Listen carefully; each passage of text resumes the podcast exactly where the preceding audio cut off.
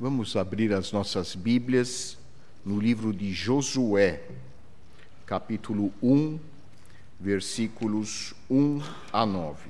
Assim diz a palavra de Deus. Sucedeu, depois da morte de Moisés, servo do Senhor, que este falou a Josué, filho de Num, servidor de Moisés, dizendo: Moisés, meu servo, é morto Dispõe-te agora, passa este Jordão, tu e todo este povo, a terra que eu dou aos filhos de Israel. Todo lugar que pisar a planta do vosso pé, vou-lo tenho dado, como eu prometi a Moisés. Desde o deserto e o Líbano, até ao grande rio, o rio Eufrates, toda a terra dos heteus, e até ao mar grande para o poente do sol será o vosso limite. Ninguém te poderá resistir todos os dias da tua vida. Como fui com Moisés, assim serei contigo. Não te deixarei, nem te desampararei. Se forte e corajoso, porque tu farás este povo herdar a terra que, sob juramento, prometi dar a seus pais. Tão somente ser forte e muito corajoso para teres o cuidado de fazer segundo toda a lei que meu servo Moisés te ordenou. Dela não te desvies, nem para a direita, nem para a esquerda, para que sejas bem-sucedido por onde quer que andares. Não cesses de falar deste livro da lei Antes, medita nele dia e noite, para que tenhas cuidado de fazer segundo tudo quanto nele está escrito. Então farás prosperar o teu caminho e serás bem-sucedido. Não te mandei eu? Ser forte e corajoso. Não temas, nem te espantes, porque o Senhor teu Deus é contigo por onde quer que andares. Oremos. Santo Deus, nosso Pai, nós te agradecemos pela tua palavra e pedimos que o teu Santo Espírito nos ajude a compreender o significado deste texto que nós acabamos de ler. Pai querido, ilumina as nossas mentes, os nossos corações. Te pedimos em nome de nosso Senhor e Salvador Jesus Cristo. Amém. Se há algo que todos nós desejamos, é o sucesso. Quem é que aqui não sonha com o sucesso? Todos nós almejamos ser bem-sucedidos. E o que é o sucesso? Como você define o sucesso? Se nós consultarmos os dicionários, nós vamos verificar que o significado de sucesso é um bom resultado. Ter sucesso é ter êxito. E o sucesso é sempre uma consequência do nosso trabalho. Ele nunca deve ser um alvo em si mesmo. No livro Os Sete Hábitos das Pessoas Altamente Eficazes, o autor Stephen Covey escreveu a respeito das atitudes necessárias para que nós sejamos bem-sucedidos em mudar positivamente alguns aspectos das nossas vidas. Esse autor analisou a vida de pessoas de grande sucesso e fez uma análise dos hábitos que diferenciavam e diferenciam essas pessoas das pessoas comuns. Quais são os sete hábitos das pessoas de grande sucesso? De acordo com o autor, o primeiro hábito que caracteriza uma pessoa bem-sucedida é alinhar os seus projetos, alinhar as suas metas com valores e princípios fundamentais. É acreditar nesses valores e princípios fundamentais que ele considera importantes. Ou seja, se você tem em mente um sonho, uma meta, um objetivo, um projeto, qualquer que seja ele, mas no fundo esse projeto não bate, não se alinha, não se encaixa com aquilo em que você realmente acredita, esse projeto vai fracassar. Esse projeto não será bem sucedido. Então, valores como respeito, como ética, honestidade, solidariedade, são valores universais, são valores que norteiam as nossas vidas. Então, a primeira coisa, quando eu tenho um projeto, será que esse meu projeto se encaixa naquilo em que eu realmente acredito? Se não se encaixar, eu mesmo inconscientemente vou sabotar o meu projeto.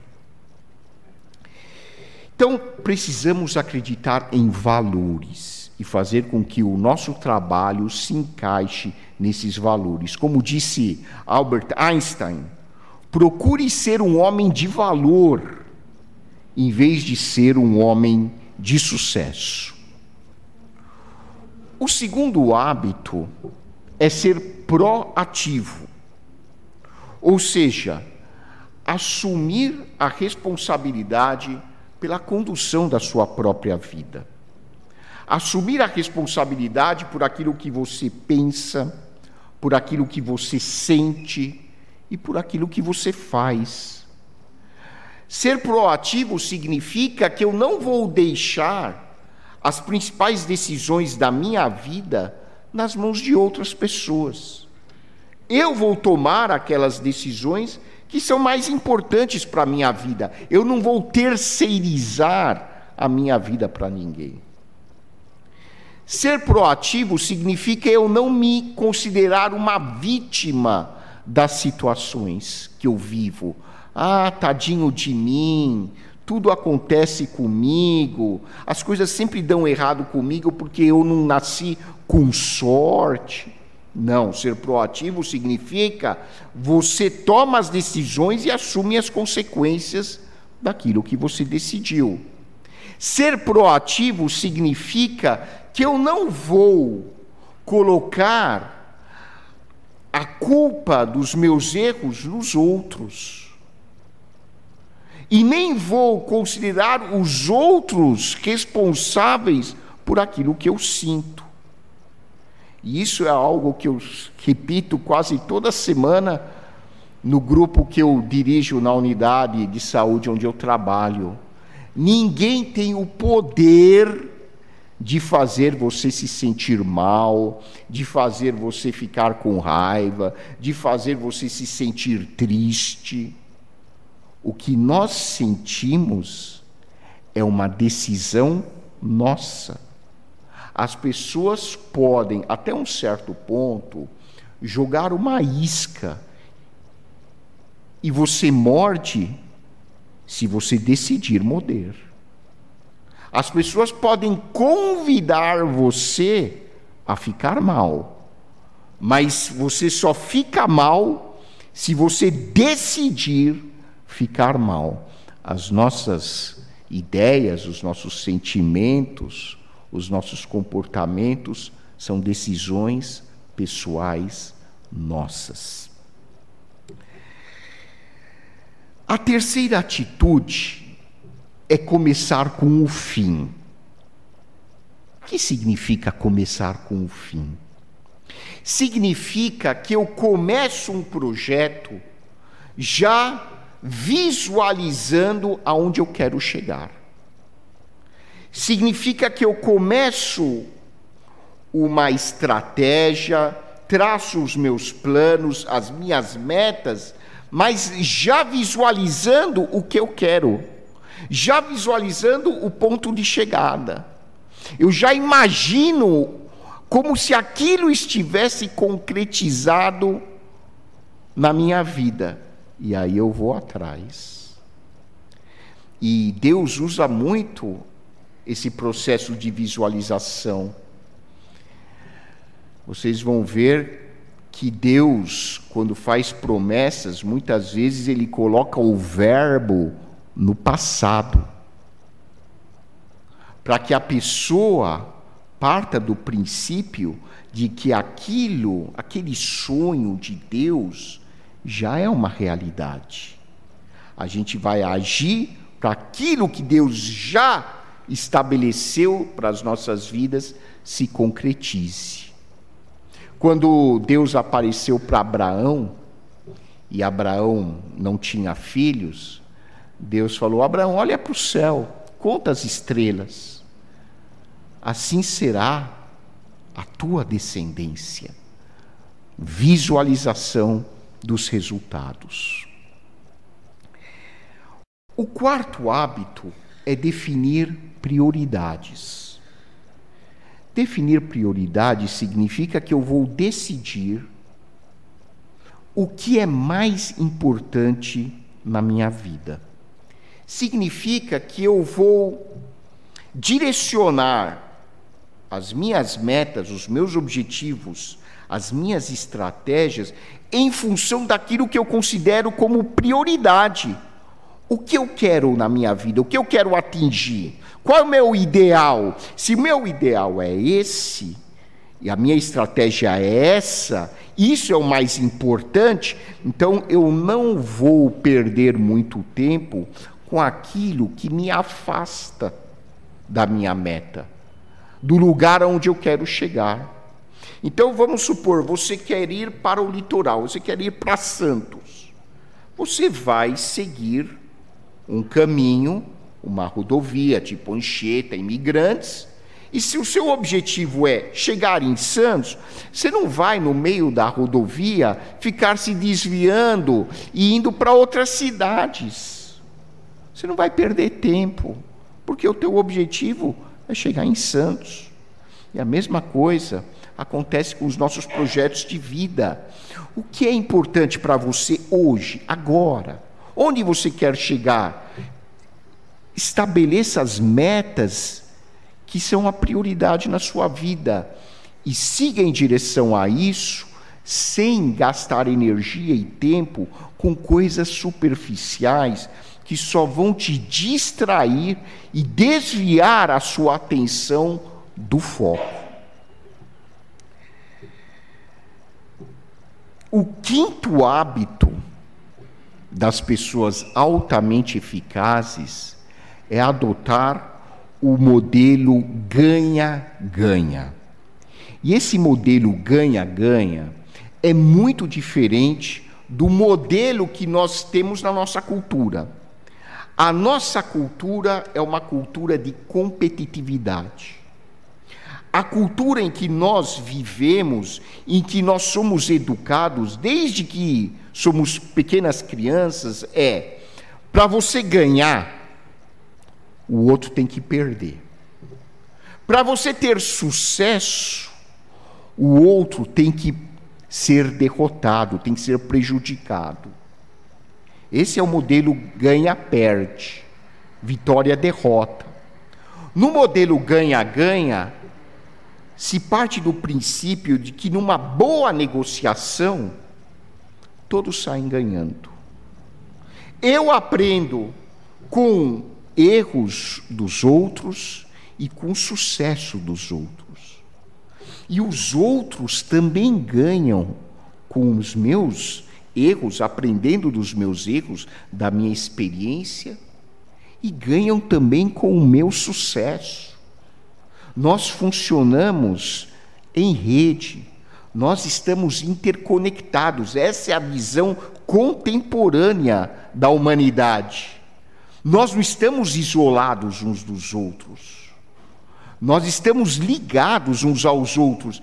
E, aliás, esse é o modelo que a Bíblia apresenta da igreja. A igreja é um corpo. Para o corpo funcionar bem, todos os órgãos têm que funcionar bem. Nenhum órgão é melhor do que o outro. O olho não vai dizer, ah, para eu ser mais valorizado, o dedo do pé tem que se lascar. Se o dedo do pé se lascar, você vai sentir tanta dor, você não vai nem prestar atenção para o que você está vendo. Então, o modelo ganha-ganha é todos, numa negociação ideal, devem ganhar algo. O sexto hábito de uma pessoa altamente eficaz é saber compreender, saber entender o outro. Uma boa comunicação parte do princípio de que a conversa deve ser algo objetivo, deve ser algo direto. E mais importante ainda do que a conversa é a escuta, a escutativa Escutativa implica eu saber me colocar no lugar do outro e estar interessado no que o outro tem a dizer. A pior coisa quando você está numa conversa é você perceber que o outro não está nem aí com o que você está falando. Isso é algo que te desqualifica, que te desvaloriza. Esse tipo de comunicação não é eficaz, não vai dar em lugar algum. Mas na comunicação altamente eficaz, que caracteriza as pessoas de sucesso, a pessoa sabe escutar, sabe ouvir e sabe mostrar que está interessada no que o outro tem a dizer.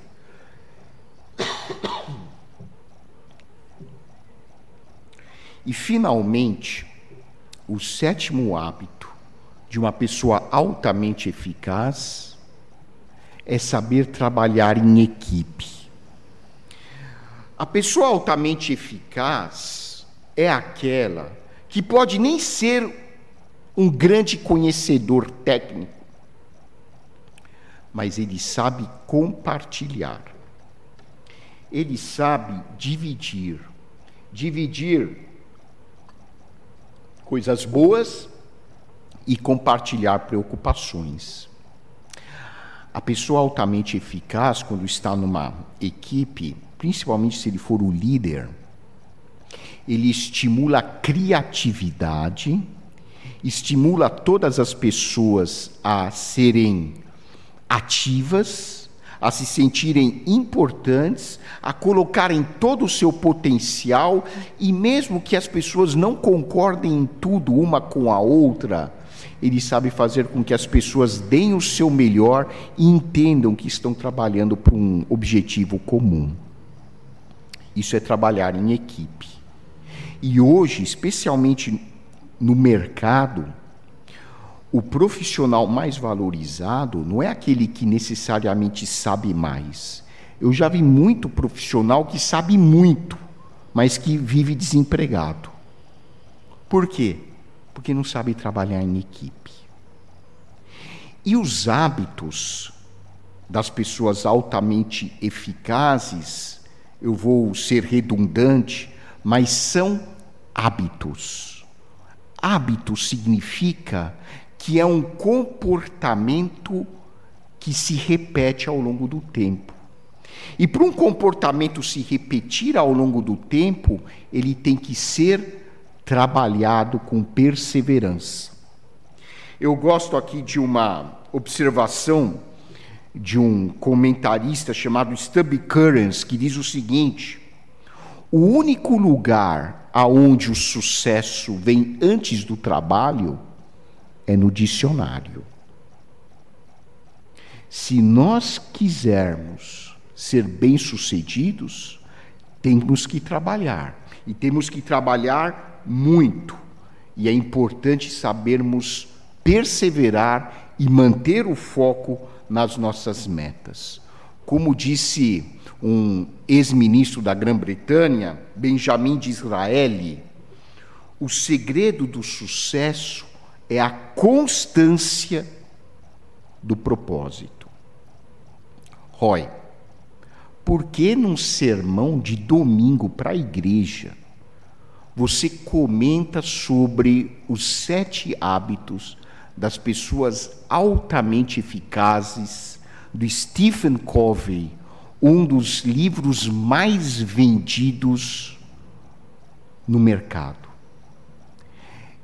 Eu falo sobre esse livro porque tudo que o Stephen Covey falou, tudo, sem exceção, a Bíblia ensina há mais de dois mil anos.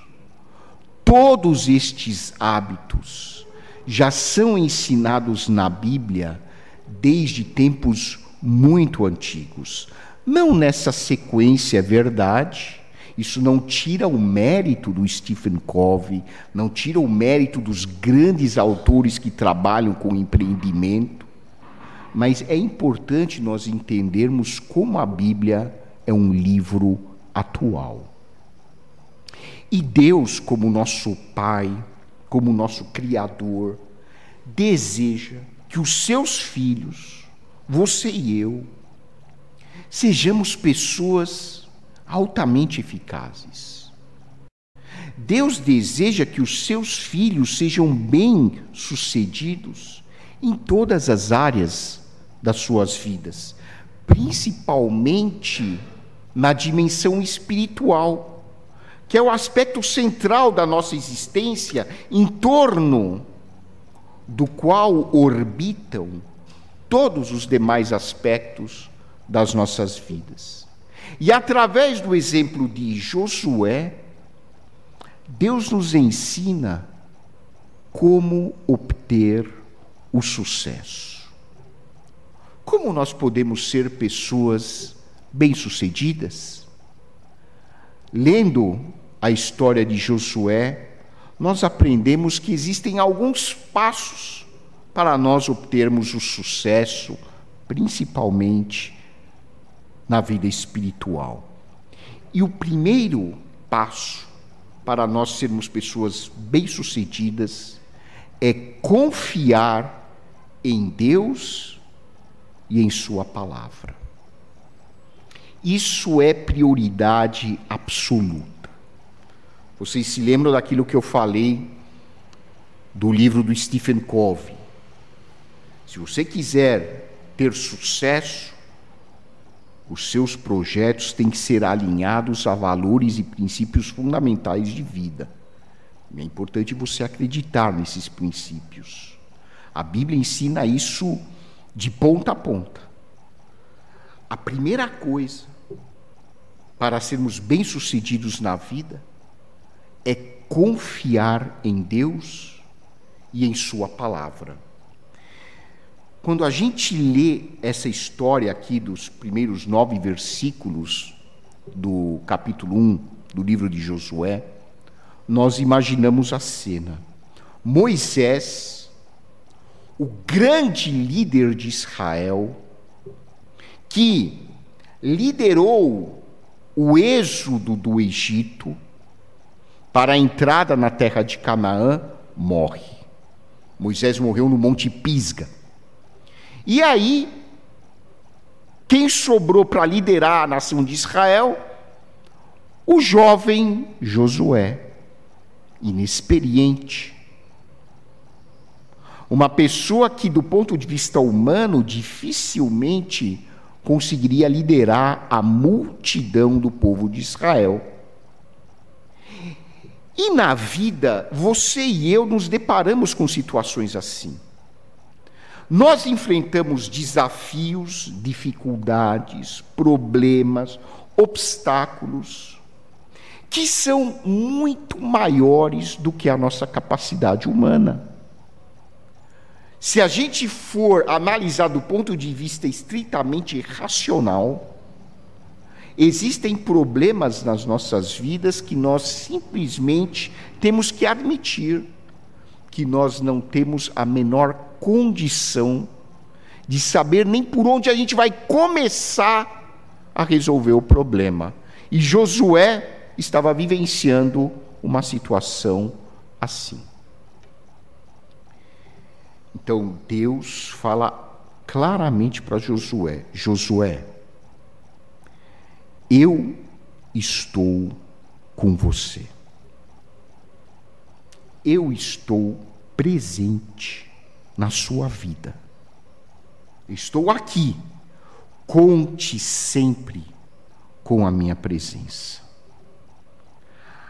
A consciência da presença de Deus nas nossas vidas é o fator número um para a gente conseguir encarar os nossos desafios e superá-los. Mas se uma pessoa não acredita que Deus está com ele, ele vai fazer bobagem. Ele não vai ser proativo, ele não vai assumir a responsabilidade por conduzir a sua vida em companhia com Deus ele vai ficar amuado, isolado, separado dos outros. Ele não vai avançar na vida. Ele não vai andar, não vai para frente. Por quê? Porque ele está vendo diante dele uma montanha gigantesca. Mas quando você está com Deus, Deus coloca você, figuradamente falando, no colo dele e Deus é maior do que qualquer problema que a gente possa imaginar. E aí, quando a gente está no colo de Deus, quando a gente está junto a Deus, a gente consegue ver o problema de cima, numa perspectiva completamente diferente. E aí, aquele problema que era uma montanha, vira um pedregulho.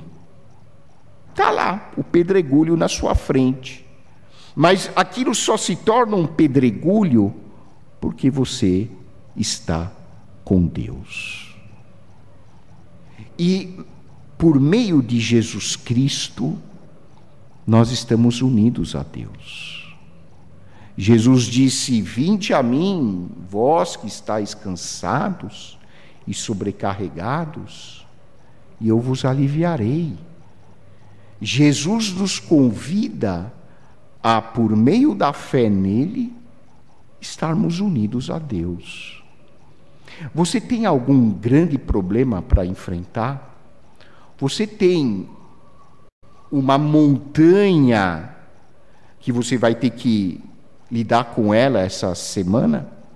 Lembre-se, você não está sozinho.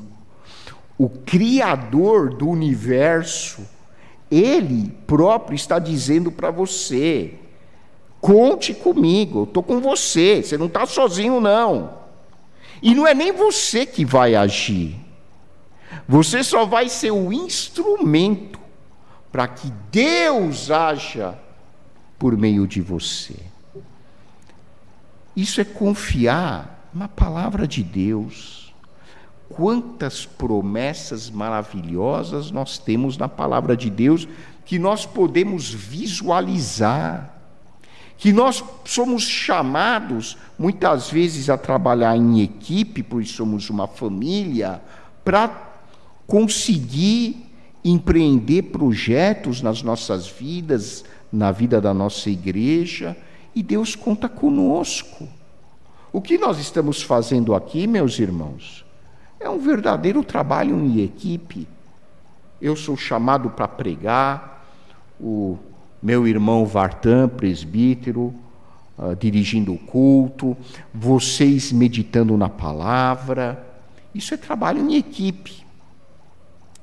E Deus fala para Josué que a palavra é tão importante, ele diz assim: não pare de falar desse livro da lei, fala o dia inteiro no que está escrito aqui. medita nesse livro, reflita nesse livro, reflita naquilo que Jesus ensinou. Alimente no seu coração as promessas que Deus tem feito para você, para a sua vida, porque a nossa mente humana é uma mente que esquece com muita facilidade das coisas. E Deus sabe como nós somos fracos na nossa mente humana, na nossa natureza. Por isso Deus diz assim: não para de ler a Bíblia. Reflita diariamente na Bíblia, medite na Bíblia, estude a Bíblia todos os dias. Todos os dias. Como Paulo escreve para Timóteo, toda a Bíblia foi soprada por Deus, é divinamente inspirada por Deus e útil para o ensino, para a correção, para a educação na justiça, para nos tornar perfeitamente hábeis para toda boa obra. A Bíblia é como a nossa alimentação diária. Não é porque você almoçou na segunda que você vai ficar terça, quarta, quinta e sexta sem comer. Se você ficar sem comer de terça até sexta, sábado você já está no hospital tomando soro na veia. E hoje o cristianismo é composto por milhões e milhões de cristãos espiritualmente com soro na veia, desnutridos, fracos. Por quê? Porque não se alimentam adequadamente da palavra de Deus. As pessoas se preocupam em pagar a sua academia, em ir todos os dias para a sua academia, eu vou para o trabalho cedinho, eu já vejo as pessoas estacionando na academia, porque estão preocupadas com a sua aparência física. E se esquece que muito mais importante do que isso é a sua vida espiritual, a sua força espiritual. Se você não estiver bem espiritualmente, aqueles exercícios físicos todos vão servir para pouca coisa porque é o espírito que alimenta e dá vida ao corpo. Em segundo lugar, para sermos pessoas de sucesso, é importante praticar a palavra. Tiago escreve: não adianta ser só ouvinte da palavra, é preciso ser praticante da palavra. Jesus uma vez disse aos seus discípulos: Não é todo aquele que me chama Senhor, Senhor, que entrará no reino dos céus, mas aquele que faz a vontade do meu Pai que está nos céus. É aquele que pratica a palavra pela fé, que realmente incorpora na sua vida tudo aquilo que Deus tem para ele hábitos, como falei no início da mensagem, são comportamentos aprendidos e que se repetem todos os dias nas nossas vidas. E assim deve ser com relação ao ensino da palavra.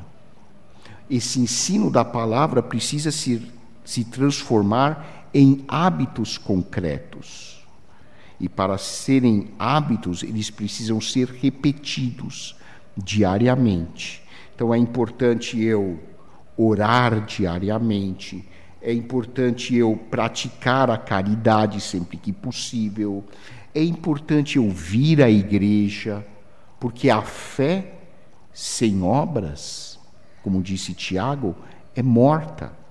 Uma fé que se restringe ao lado intelectual da pessoa, mas que não se converte em ações concretas e práticas, é uma fé que não vale para nada diante de Deus. E, finalmente, para sermos pessoas de sucesso, nós precisamos ter uma atitude positiva diante da vida. E aqui, por favor, prestem atenção. Você não vai conhecer uma única pessoa que teve sucesso na sua vida sendo pessimista. Você não vai conhecer. Pega um jogador de futebol que teve sucesso sendo pessimista. Você não vai achar. Um empreendedor que seja bem sucedido e diga assim: ah, não vai dar certo, nada vai dar certo. Um médico, um engenheiro, um advogado, um comerciante, um empresário só se torna bem sucedido se tiver uma atitude de confiança.